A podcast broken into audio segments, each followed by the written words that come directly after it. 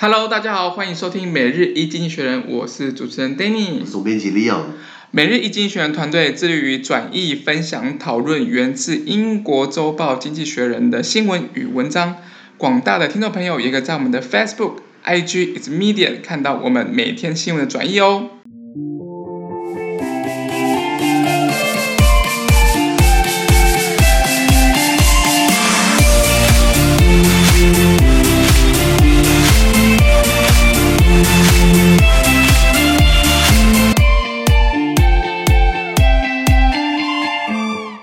今天我们要看到的是本周下半部的《经济学人》截取出来的大事件。首先，我们看到的是十一月五号星期四的新闻，而这天的新闻也会在我们每日一经选的 Facebook、IG 的 Media 第两百四十二 Po 里面。首先，我们看到的是，我们看到是美国正式退出了巴黎的气候协定。呃美国当然因为是一个很重大的一个呃全球主要的国家，那这个部分会造成什么影响呢？亮，哇，呃，美国不只是很重要，美国在军事啊、政治啊、经济啊、财经啊、货币啊、贸易啊，甚至乃至于气候，就像它如果没有它啦，那任何协议都是白谈的。没错，没错，是不是？那先讲巴黎气候协定，这是什么？这是我们的 Paris Agreement。呃，巴黎协议啦，那它是由联合国呃一百九十五个成员国，那也包含了这个数字。你要说联合国到联合国到底有几个是呃国家？那我可以跟你讲，台湾不在里面就对了啦。理解，大家都知道。那那一百九十五个国家这个签署巴黎协议，那包含了这次观察的会员国，这个巴勒斯坦。啊，还有这个这个这个呃，巴勒斯坦还有哪些国家其实在观察？我忘记，对不起，反正台湾也不在观察名单里面了。好惨哦，真的很惨，所以连巴勒斯坦都可以签署这个协议。那台湾其实也可以单方面立呃立法，也可以把它合法化了。对啊，只是我们做给自己看，就是做给大家看，说你看我们台湾也跟上世界潮流喽，就像那时候我们把两公约合法化一样。对。做爽的啦，不，对不起，拉远了。巴黎气候协定，它的它是在二零一五年的底的时候签订的，那这个原因是为了取代很有名的京都议定书。是。Protocol，那那时候京都议定书就是顾名思义，就是想要为气候变迁做一点努力，甚至把碳排放量强，把碳碳排放量降低嘛。是。那这东西后来为什么是没有没没有办法实际作用？是因为最大国排放国这个美国并没有背书。哦。美国后来发现，嗯、你你你刚刚在协调中提到的，美国后来发现它现在很麻烦，对不对？那那那那国内的这个产业跟经济跟跟这个工商业没办法。没办法降跟着降低嘛，不然赚不到钱嘛，那挣不到钱就寒惨了嘛。对啊，对啊，对啊，所以所以所以就是美国没有加入。那现在这个后来谈的这个巴黎协定，在二零一五年的时候，也是等于是希望大家来贺阻全球暖化的趋势，就是取代之前谈的京都议定书，因为时间也到了。那这个主要就是把全球平均气温的升幅啊，控制在工业革命前水准以上的两帕，呃，对不起，两帕两度摄氏度以内。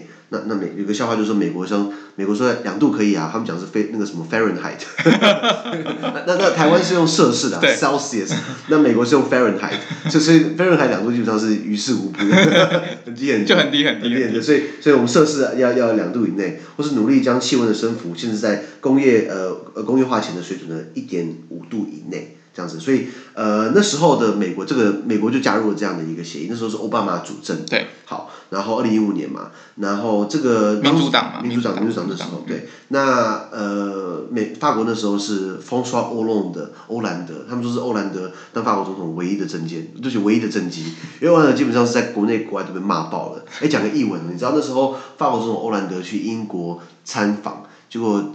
对不起，先讲德国总理梅克尔去英国参访，那时候英国这个是大排场，他去会去白金汉宫会见英国女王，然后梅克尔还去这个英国国会演讲，然后还去就是就是。弄了很大的一个排场。好了，当法国总统冯绍欧龙到英国去，结果英国首相卡麦隆的时候，卡麦隆带他去一家乡间 乡间酒吧，吃烤牛肉喝啤酒。那他贼，他贼，对对对，那查贼。呃，这所以那时候法那时候是法欧兰的主政，那时候他打出是他他的政绩啊。那那那时候的美国是愿意加入，大家看到一线希望，因为身为全球碳排放量最大的国家，第一美国，第二中国，那美国愿意这个哎这个。负起这个所谓的呃这个，社会那个国际责任，国际责任，社会责任。好了，然后签订，对不对？好了，就后来二零一六年谁当选了？就是奥奥巴马任期结束之后，八年任期结束之后，川普，狂人，狂人，狂人川普。结果那他第一个就说这个东西不符合美国利益，拜拜。他什么都是 Make America Great，对吧？然后然后他的竞选口号是什么？Make America Great again，再一次，呃，然后呃，他 America first 嘛，所以美国优先，所以他不签这样的协议的。那这个这个这个，川普那时候说他他想要把这个美国退出这样的协议，然后还有。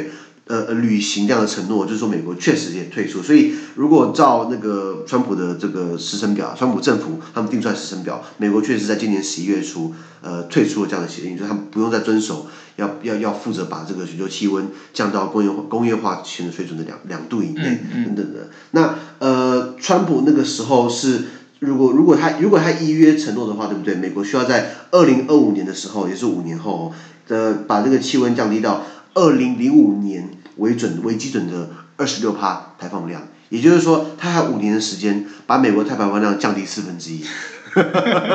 你说百分之四，可能还有那么一点点搞头，四分之一那他肯定不会接受嘛，所以美国经济会大受影响。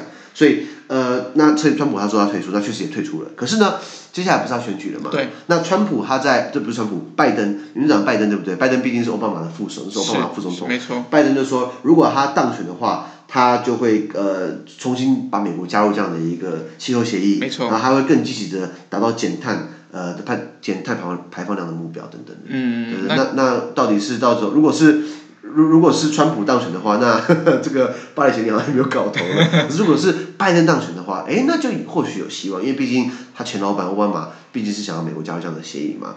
对，那那我们就拭目以待。对，那我们继续看下去。让我们继续看下去。好的。那第二个新闻，我们看到了亚洲的中国，呃，中国的经济，呃，感觉在复苏的部分，其实有蛮明显的一个加速的情况。那李阳是怎么看这件事情呢？呃，哎，那个 Danny，你有没有发现全球现在进入到第二波疫情？除了台湾以外，就我好像台湾现在好像没什么人，越来越来越少人在戴口罩。就是角落生物变，对不对？一被归类角落生物。我我已经有段时间没有买口罩了。对，那那。呃呃，全球现在进入第二波疫情，尤其是欧洲。那美国现在是疫情高峰，每天美国美国一天的时候好像有好几万人确诊，马上就要突破一天有十万人确诊的，是什么概念？什么概念？那他他他们一个小时确诊量就是台湾的这段时间下来说确诊量的，所以还蛮严重的嘛。那中国现在呃，他们表他们说是没有疫情啦，那结果现在中国经济是有加速复苏的迹象。那呃呃，尽管全世界都在第二波第二波的封城，对不对？中国的十月份的采购经理人指数哦，已经现在上升到六月份以来的新高。它在今年的数据呢，是今年十月的数据是呃五十六点八，是对满分一百。那呃，任何高于五十的这个数字，都代表经济是在扩张，经济是在复苏。等等的，那这是一个呃财经新闻呃资讯传媒叫做 Cassin Market 做出来的这个研究，采购经理人指数 PMI，Purchase Managers Index，所以所以那这个指标不只是用在你看它用在中国，它还用在欧洲各国，那欧洲各国都是惨的不得了。像我之前经济学好像两个两三个月前在写法国还意大利，好像掉到只有三十几分，也太低了。那就是就是负负负啊，负成长。现在中国是五十六，我记得经济学写上个月十月是这个五十六点八。那四月份是五十四点八，也就是说，它从五十四点八到现在五十六点八，那接下来快到十一月了，十一月会怎么样？我们拭目以待。反正我觉得很很意外的是，现在摆明就是进行一个平行世界了。全球都在萎缩，第二波封城，就中国现在在成长。那到到底病毒是哪来的？就是澳澳洲之前有说想要成立一个这个独立的委员会来调查，我真的希望这调查出个结果，因为我好奇病毒是哪来的。我我们就事论事，如果病毒不是中国来的，我们也不能怪中国。可是我怎么觉得好像真是中国来的？感就感觉可能是有一些不同的变化，对对，持续关注。他输出这个病毒，结果全世界都都在惨，他现在没事了。哦，这感觉很厉害哦，阴谋论。我们还是呃尊重经济学，对，客观客观就是论事。好啊，那我们下一题，下一题哦，我们。哦，就是最近真的是美国大选非常非常的火红，就是现在很多各个整个选举之夜啊，整个民调专家或民主党，不管共和党都陷入疯狂。对。最后要投票了，那到底鹿死谁手，真的是非常的，大家全球在关注，是不是这样子？对对对，哇，其实呃呃已经投票了嘛，对不对？对。那现在还在开票阶段，今天是十一月五号，是十一月五号、十一月六号，所以呃我们过去。呃呃，哎还哎还现在还在开票，所以结果怎么样我们不知道。所以为什么我们说过去二十小时很紧张，是因为现在是因为呃，你会发现刚开始开票的时候川普领先。对。对不起，刚开始最最一开始开票的时候是拜登，拜登领先，先领先，然后最后川普又突然追追追上。那然后后来现在好像又又纯粹拉锯战了。那其实这个现象很很很很可以解释是说，你看美国地图哦，美国的北美十三州当初打英美呃呃独立战争的时候，那十三州现在都是民主党的的的领地啦，都投民主党就是一片蓝，只、嗯、是就是东北角东北角那十三个州。那开票的话，太阳是从东边升呃西边落，也就是说是从东边开始开票，没错，然后再慢慢的随着时时间的累积，我们就往西边开。那东边都投蓝的，所以就看得出来。我讲蓝是民主党，不不是国民党，要投民主党，然后所以开出来哦，那个川那个拜登的票突然就是很多很多很多，结果后来越往西边开，一片红啊，对啊，中中西部的，对中西部一片红，他们那个红色那道墙还在，就是从最北的这个 North Dakota 北达克啊达克州，然后往下开到那个加州那一排那那一条都是红红的嘛，没错，那可是我们可是然后就看到川普的票都后来居上，可是你又往西边开的话，哎，你到了哪？你到了西岸那个加州。嗯民主党大票仓，到了奥瑞冈州、华盛顿州，对，那现在就是，所以他后来都后来居上，尤其是加州，加州是一个州就有五十五张选举人团票，没错，其实很多。那共和党的铁票仓是这个德州，德州就三十八张而已，加州就五十五张了，等等等等。那如果你今天拿了加州加德州的话，你应该稳上了。哎，你不要说我，我后来去查了一下，你知道 那个美国一九八四年的时候，那时候雷根总统要连任。你如果各位观众去查一下，一九八四年雷根的时候，共和党雷根要选，他对上的是民主党的这个蒙代尔，还他跟蒙代尔选，蒙代尔叫什么名字忘记了，他姓蒙代尔，他的第一个名字忘记了。Anyway，他跟一九八四年雷根跟蒙代尔选，你知道蒙代尔是赢哪里吗？赢哪里？他是赢两个地方，他他只赢呃 Washington D.C. 华盛顿特区，还有他的老家明尼苏达州，然后其他啪都是蓝的，你知道吗？所以然后那那时候那个雷根的压着打的，就压着打，雷根的选举人票好像有五百多张，满分也才五百三十八，蒙代尔好像只有六张，华盛顿 D.C. 三三张，然后他老家三四张，就是所以很惨啊，所以所以 Anyway，所以这这次选举也是。让雷根的情况少见啊，那今天看到就是这个势均力敌啊，是势均力敌。那现在还在开票，那可是开开票的时候，呃，我们讲的很重要的摇摆州之一就是佛罗里达州，嗯、佛州的话就是有二十九张票，是。那佛州基本上二十九张是当选门槛的十分之一哦，门槛是两百七七十。张，那刚开始开票，拜登就输掉佛州了。然后他在这个北卡罗来纳州啦，基本上也是摇摆州，也是有北卡好像有十五张、十六张。那拜登现在好像也是这个呃，希望这这是在逐渐减少，所以民主党开始紧张啦。然后川普是不是他的票现在又开始有可能追上，追上有可能会高过这个拜登的票？那讲到这个，我先停下来。那个很多媒体说有做研究，那我们你知道民调、市调这个市呃呃呃市场调查或是民意调查。这在美国有几兆美元的商机啊！哦，真的，很多人愿意花钱，就是想要做调查，判断说判断趋势，判断会不会当选。那所以各家民调公司或民调专家，他们都会有自己的方式。那当然你要做民调要花钱，因为如果今天你在你在路上就问人家，人家可以给你乱回答。就像你现在问我说。支不支支不支持韩国瑜选台北市长？我说我一定支持，可是我们不会投给他。对，所以其实那个民调是有信效度的问题。信效度问题，所以理论上来说，你花越多钱，你可以做出更高质量的民调。所以那那我们团队基本上是以经济学人为根为本，所以我们也是参考经济学人这个这做的一个模型，在经济学人网网站上是有。那经济学人判断算出来结果是拜登会赢。那这个这个川普要赢的话，只有百分之五的机会，所以我们就还是押宝在拜登上面。所以如果今天经济学人预估不准的话，那我们就喝西北风了。没有了，没有了。那那至少现阶段来说，拜登赢了密西根州。是，还有这个威斯康星州，Wisconsin，Michigan，这是是在那个在那个美加边境，在北边五大湖那边啦。对。那这也是很著名的摇摆州，那也是有十几张选举前十几张选举人团票。那毕竟还没有开完啦。那现在在内华达州，也就是在西部，在内华达州就是 Nevada 最有名就是拉斯维加斯。对对，那呃拜登也是呃呃这个持续小幅领先。那如果持续现况的话，其实拜登有可能变成白宫下一任主人哦。就是又要讲个译文了。如果今天这个川普不承认，他不搬走白宫，也没有法律可以治他。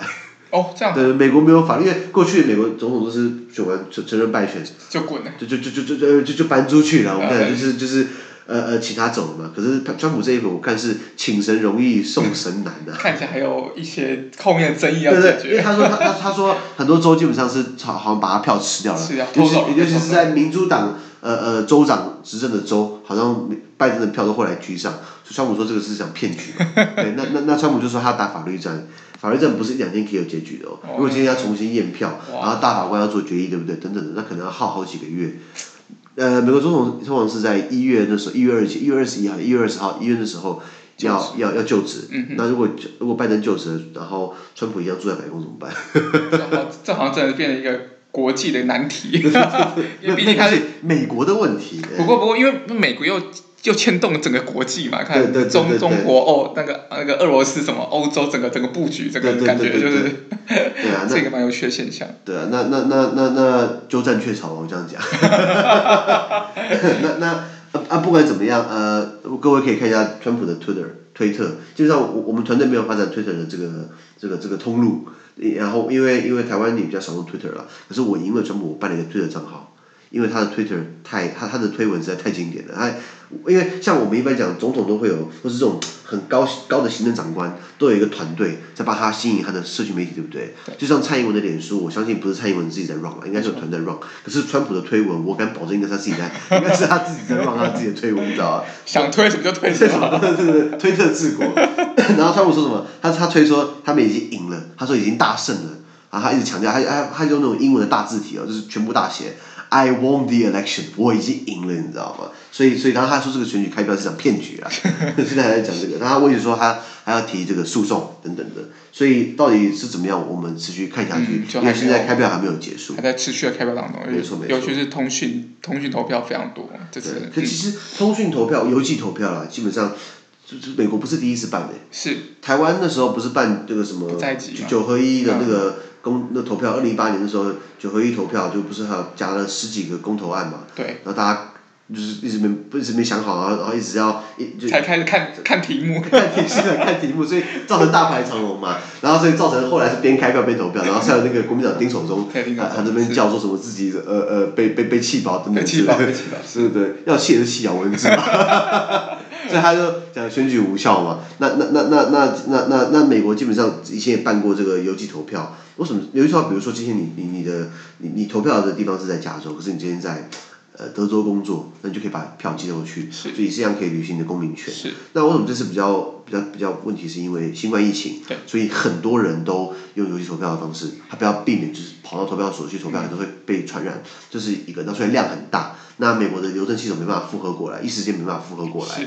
对，那那那你会说，那前面把事前工作准备好，多聘一些邮差，多对，可是川普那时候，他从投票之前，川普就说邮寄投票是一个骗局，所以他就不加预算。对，那还可以这样子。那邮务总长基本上也是偏，就邮务总长经济学人写过，美国邮务邮政邮务总长基本上也是偏，也是给也是偏共和党的，也是偏川普的，也是川粉，然后甚至也是帮内阁嘛，就记得是内阁。对对对对对对对，他他他他他也是偏川普的啦，所以所以所以他等于是说没有做任何事前准备吧？那为什么？他们呃，CNN 也有写到，呃，拜登的票后来居上，是因为拜登的选民听拜登的那个什么防疫的事，防疫的事情，就是说你不要去投票，哦、所以他们都邮递的方式。了解。为什么他的邮递票后来居上？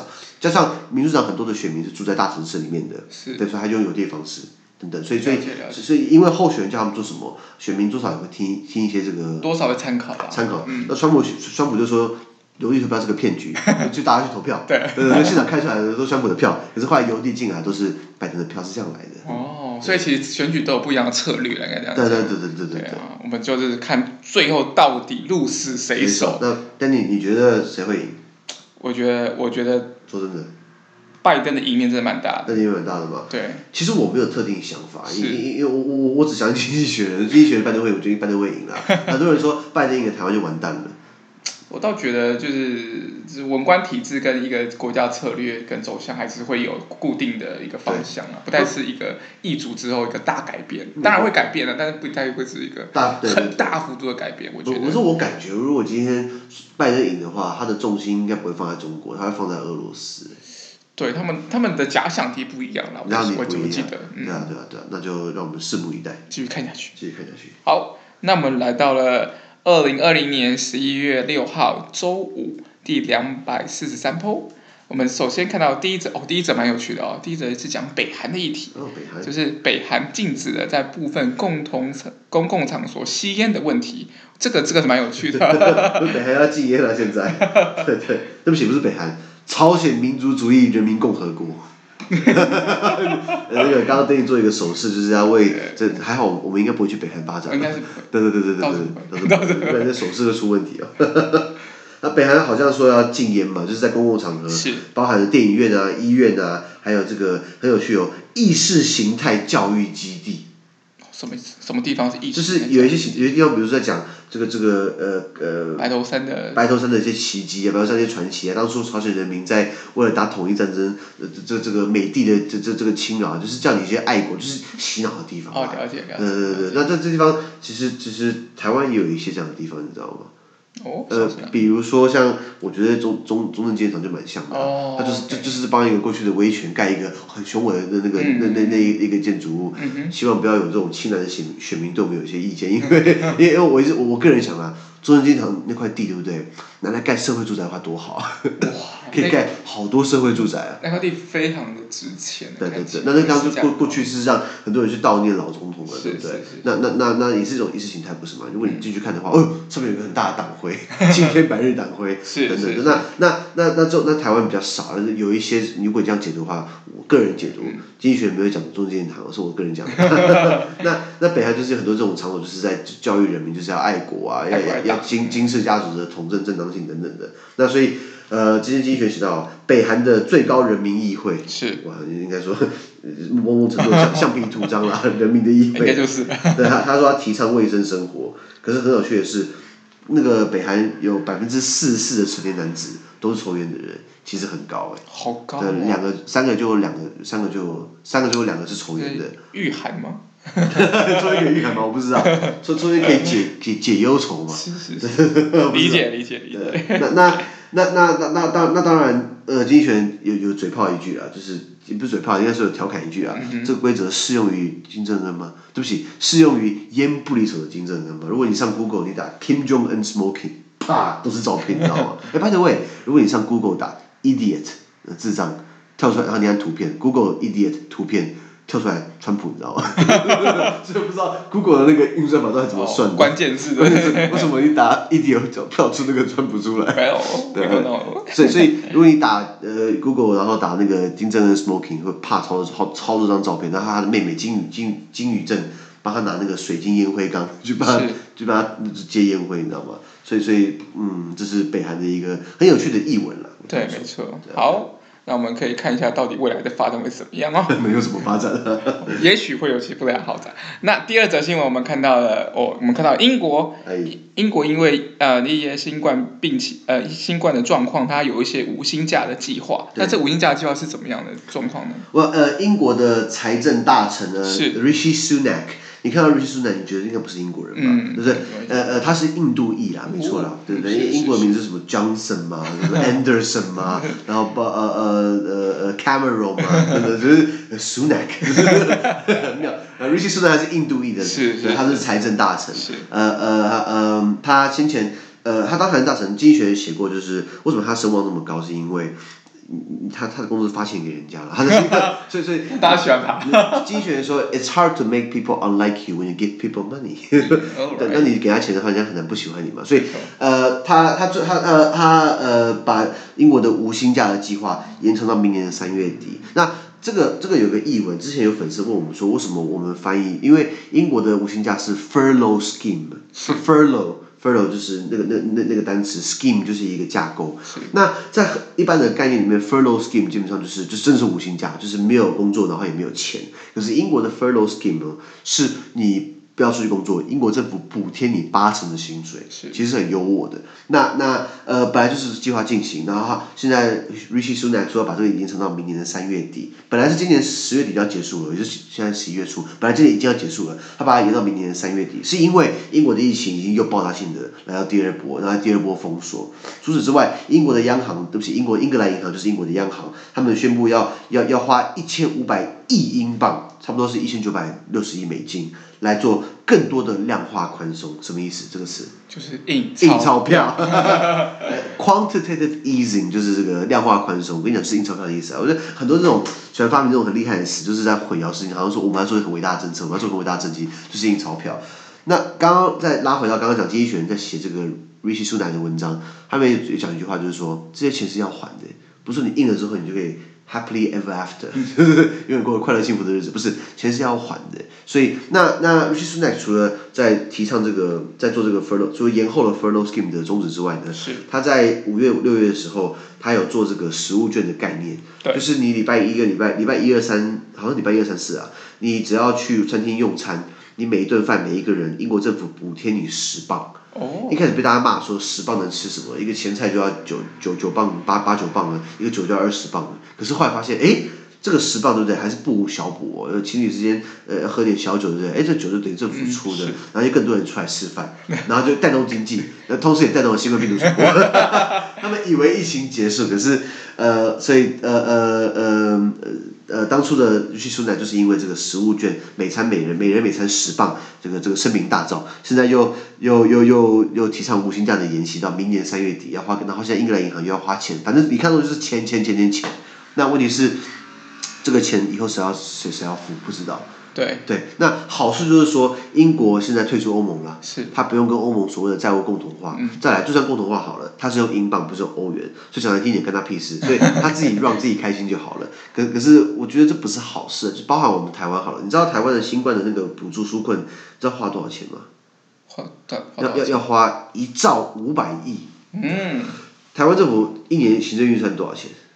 我我记得我们上次有提过是两兆，两兆一兆八千亿两兆啊，对不对？那那一兆五五百亿差不多是这样五五十几趴，已经过半了。我们花一半的钱都是拿来做纾困用途，嗯、那这些钱要还的，我们国家不是在负债吗？我们没有很有钱的，对不对？我们我们不像挪威有一个，或者沙特阿拉伯有一个国家石油公司，我们没有，对不对？所以基本上这钱是以后我们要还的。之前不是在骂说什么陈菊让高雄负债两千七百亿嘛？换作、嗯嗯、是每个高雄人都要背这个十万台币嘛，对不对？嗯、差不多。对，差不多。那那那那那那那所以钱是花的是要还的，所以今天英国一直在用所谓量化宽松，一直在印钱来印呃新冠疫情。可是你觉得这样能持续多久？我们不知道。对啊，我们至少经济学好像是持反对立场的。没错，没错。是啊，是啊。好，我们看到了我们本周最后一个新闻，是最后新闻讲到的是。这是法国总统马克宏，马克宏对于这个整个欧盟整体边境管制的深度要再改再造的这样子的议题，李阳你觉得怎么样？哇，最一开始是在一个月前有一个法国的老师叫 Samuel Paty，没错，他在这他在一个巴黎近郊的城市，名字我忘记，对不起，他在那边呃，在一个言论自由的课堂上面公布了，就是给学生看关于回教伊斯兰教先知穆罕默德的一个漫画。结果，结果这件事情让很多这个保守派啊，就是回教徒不满。有一个来自车臣的移民到法国去，他看到这个老才十八岁而已哦，他不爽，他不爽老师这样子亵渎这个先知穆罕默德，他把老师抓起来，把他把他头剁掉。哎，然后对对对，这是很残忍的事情。然后呃，然后那时候法马克龙就说这个是恐怖攻击啊。没错。好，那后来呃这件事情过后呢，在尼斯。法国的南部城市尼斯，那尼斯有一个教堂，也也是一样被极端分子闯入，杀了三个人。嗯。就然后在上个礼拜，我记得在奥地利不是也发生了这个枪击案嘛？对。整个，枪击案，那也是死了这个，也是死了四五六七八个人，二十几个人受伤。没错。他是在奥地利政府宣布呃封锁措施的前一个晚上，就是最后一个晚上可以出来玩，对不对？大家出来这个。欧洲人是不怕死，都已经要要开 party，因为他们以后没得开了。说 你们知道出来开，以后病毒传播更快，你们更更没得开了。那那也是在发生恐，所以欧洲现在好像就开始某种程度的这个宗教又开始，尤其尤其是基督教、天主教对上回教的这些宗教冲突，好像又又又又又开始一波了。新冠疫情还没结束，你现在来搞另外一波，所以现在法国总统马克龙就说，呃，这个他他说欧盟需要强化他们境内的边境管理措施，尤其是对申根公约。的这个再审视，呃，或是要这个公约要要深度改造，两个概念，第一个就是申根公约，第二个就是欧盟的人口自由流通。是。那欧盟，我先我先讲欧盟的单一呃这个这个人口自由流通好了。欧盟所谓单一市场呢，就是有四大自由：人口自由流通、货物自由流通、资金自由流通，以及每个人都有自由去到所有的会员国去提供或是建立自由，哦，这不是建立服务。那等于是你可以移移居工作嘛，等等的。那那四个是绑在一起的。呃，再来，呃呃，申根公约就是申根一共有三呃二十八个申根会员国，这包含了瑞士哦。那申根的的人都可以互相的这个跑来跑去的，移移动的进出没有边境管制，不用看护照。嗯呃，很有趣的是，英国跟爱尔兰不在申根里面，不过他们在先天上面就是就是跟欧欧陆隔开来了，他们本来就是岛，可是。呃，爱尔兰一样是人口自由流通，是因为它也有在欧盟单一市场里面。是。所以也就是说，生根跟生根跟跟欧盟单一市场这样是密不可分。是。可是有一些特例，就像爱尔兰，爱尔兰它不是生根，可是它一样可以自由流通，是因为它有欧盟单一市场。OK。那台湾人过去在去欧洲是需要生根签证的。就是我记得在二零一零年的六月还七月。我们那时候政府就跟欧欧盟谈，就是把我们台湾取消这个。我们台湾人如果去欧洲去三个月以内的话，是不用签证的。那这个对于观光旅游是有很大的帮助啊。不然以前我记得办申根签证也要花三四千块台币啊。对，旅行社也要赚，不是吗？是。是好。那那今天这个这这个这个东西，它有概念就是叫外溢效应。我们英文讲的 spillover effect，spillover 就是会喷出来溢出来。什么概念？你拿个杯子，你把它倒水，水一直加一直加，水会怎样？会满出来，会满出来就溢出来了。也就是说，一个行为会牵动另外一个行为，很很抽象哦。那 那我这样讲呢，你今天你要用单一市场，那进而这样的单一市场，是不是促生了欧促呃促生了促长了这个欧元？因为你有共同货币，比较好做生意啊。当然。呃，不然你如果以前你要你的单一市场好，对不对？就就你每个会员国都自己的货币，呃，二十八个货币，呃，法国用法郎，德国用马克，意大利用里拉，那每次要换一次，银行就开心了。你 这样这样，手续费，手续费收一收，那这样那那这样企业不不方便不方便没有错，那所以进而促进了这个欧元。那好了，那你要用生根，也就是内部自由流通，它的外溢效应就是说你要强化你的外部那那个边界，就是最外圈要好好巩固起来。因为今天如果你他从一个一个有心人士，一个不好的犯罪分子从葡萄牙进来到到生根去，他可以很轻易从葡萄牙跑到了。波罗的海三小国的爱沙尼亚都不会有任何边境管制，是因为人口是因为申根自由流通自由流通的一个公约的一个规范，那这样子是很危险的。那显然欧盟的外部你已经管不控了，那是不是马克龙说我们在内部也要设立某种程度的管制？那现在吵了，那你要什么样程度的管制？因为怎么设都是跟申根公约或是跟欧盟的单一市场有这个影响影响跟冲突点。那欧盟的单一市场的人口自由流通其实也是有这个也也也是有这个。这这个我们讲 backstop，就是也是有一个有一个临界点，就是说当当当牵扯到了公共安全、公共治安跟公共卫生，是可以临时架起边境管制的。那这个在疫情最开始爆发的时候，在四五月的时候，确实会员国之间有设一个临时那种边境管制。然后有些医护点，呃，就是就是在帮你量个体温，没事就可以走了。所以所以不是说今天不能够设管制，是可以设，可是要扯到我们讲 public safety 公共安全，public health 这个公共卫生健康等等的。那那那如果今天你要重新审视的话，当然政治人物的很大的作用就是一天到晚乱放炮乱讲，那那怎么做？他再再说嘛，让让让中央学来讨论嘛，对不对？或者看风向，或者看风向 等等。今天抛出来看风向。没错没错，所以。呃，这么多欧洲国家签订的允许彼此公民免持护照自由流通或旅游的公约，会有什么样的改变呢？这个次说实话真是不好说。对对，因因因因为因为申根确实是让呃整个欧洲流通起来。那那那那你说要把它改掉的话，那你就算申根改了，那你一样有单一市场啊，不是吗？你还是要面对其他因为这个问题而产生的一些状况。没错，那欧盟有没有可能把单一市场撤掉？不可能啊，这单一市场。那就等于拜拜了。这欧盟拜拜了，欧盟 就是商商业为基础点嘛，不是吗？等等的。对啊，所以我们其实，在看到其实哇，很多两篇都是欧洲的，所以其实欧洲也是。一直是很很大很关注的一些区域。看来我们势必的这个这个，我在我们的 YouTube 频道上面，我们要多讲欧盟的议题。好，那么本周下半部每日一经学的 Podcast 到这边，而下周有其他的新闻呈现给各位。对于本周新闻任何想法或想和我们讨论的话，都欢迎在评论区留言哦。想跟我跟 Danny 面对面聊天的话，都欢迎参加支持我们的中文精选文章读书会以及全英文导读专班哦。资讯都会提供在每日一经济学的 Facebook 粉专，请大家持续关注我们的 Podcast、Facebook、IG、YouTube，还有 Medium。感谢你的收听，我们下周见，拜拜。拜拜。